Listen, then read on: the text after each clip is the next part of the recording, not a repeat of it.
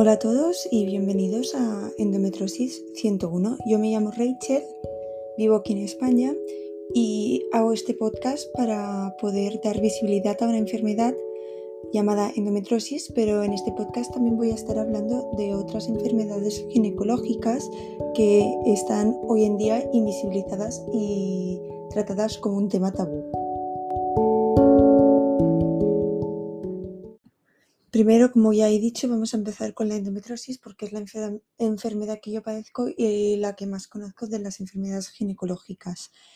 Vamos a empezar para explicar qué es la endometrosis, pero primero vamos a explicar cada parte que está involucrada en esto para que podáis entender mejor. El útero o la matriz es un lugar donde se desarrolla el bebé cuando una mujer está embarazada. El endometrio es el tejido que recubre el interior del útero. La endometrosis es una enfermedad en la que el tipo de tejido que es similar, no es lo mismo, es similar al revestimiento del útero, crece fuera de este.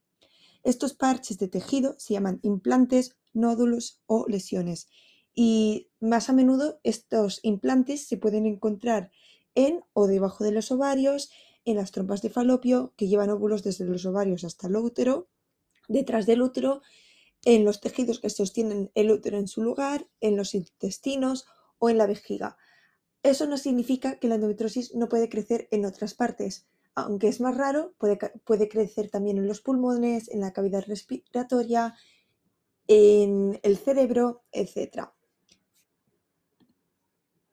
Una de las preguntas que tenemos la gente que padecemos endometrosis o que escuchan muchos médicos especialistas en el tema sería que cuáles son los síntomas de la endometrosis. El primero, y yo creo que el más importante, sería el dolor pélvico, que afecta a cerca del 75% de mujeres que tienen endometrosis. Y con frecuencia este dolor ocurre durante su periodo, aunque hay mujeres que también tienen dolor cuando están en su periodo de ovulación. La siguiente sería la infertilidad, que afecta a cerca de la mitad de todas las mujeres con endometrosis según Medline Plus.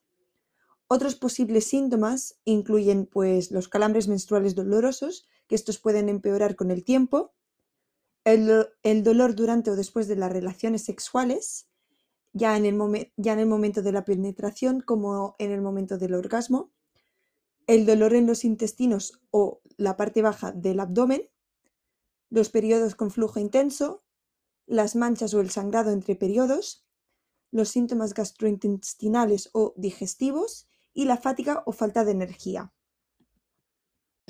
Otra pregunta y un tema muy interesante sería el hecho de cómo se diagnostica la endometrosis. Hasta ahora, la cirugía se creía la única forma de saber con certeza si una persona, una paciente, tenía endometrosis. Sin embargo, con una ecografía, una persona entrenada puede ver endometrosis. Y si una paciente quiere cambiar la endometrosis para siempre, el diagnóstico de la enfermedad tiene que ser clínico y no por imagen o cirugía.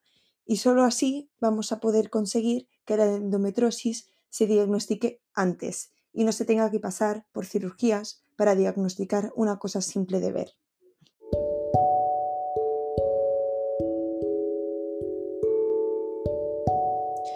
Hola a todos y bienvenidos a Endometrosis 101. Yo me llamo Rachel Vivo aquí en España y hago este podcast para poder dar visibilidad a una enfermedad llamada endometrosis, pero en este podcast también voy a estar hablando de otras enfermedades ginecológicas que están hoy en día invisibilizadas y tratadas como un tema tabú.